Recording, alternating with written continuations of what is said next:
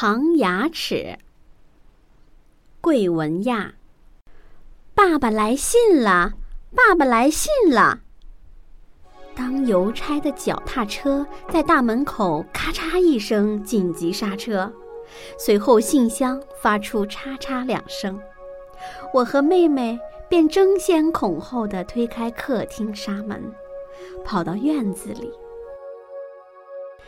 没错，香港女皇头像的紫红色邮票。正是爸爸寄回来的信。哦，信还不是最重要的呢，重要的是夹在信里那一叠花花绿绿、各式各样的糖纸，好玩吧？我上小学的那个年代，收集糖果纸可是一种时髦又流行的游戏。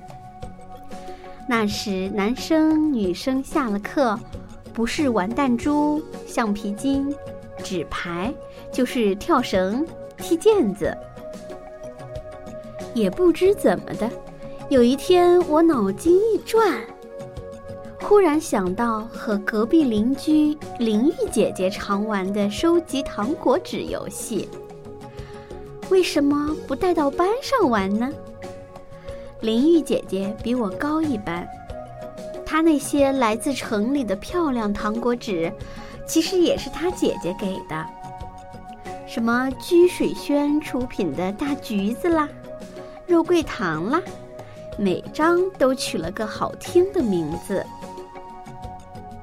乡下孩子很土的，大凡从城里来的东西，只要没见过，都新鲜、珍贵。连糖纸也不例外。我没有台北的糖纸，只有些从零食摊地上捡起来的好运道泡泡糖纸。好单调的红色和黄色啊！为了和林玉姐姐比谁的糖纸漂亮，我只得趁着上学或放学，一味地低着头。大街小巷扫描，希望哪位好心人吃了糖，扔下纸，好让我捡个够。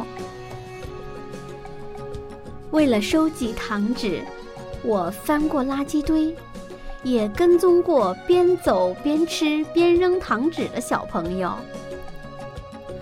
我把收集来的糖纸洗得干干净净，夹进课本里当成书签。早也欣赏，晚也欣赏，下课还忙着和同学交换。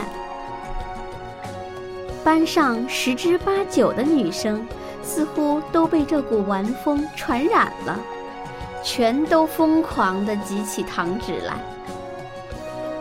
我又想到了一个好主意了，写信给香港工作的爸爸。请他寄些物以稀为贵的外国糖纸给我。唉，你知道吗？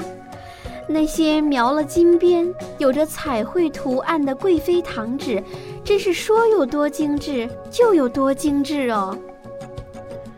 而当我大声宣布这些糖纸是我爸爸寄给我的，那股劲儿说有多得意就有多得意哦。你们从小就给爸爸宠坏了。长大以后，每当我们回忆起童年往事，妈妈总又把这桩历史记录搬出来。爸爸只是不会用言语表达对你们的爱而已，记得吗？小时候为了寄什么糖纸，不知花了多少钱买糖吃，结果。不但把牙吃住了，还镶了一口大金牙。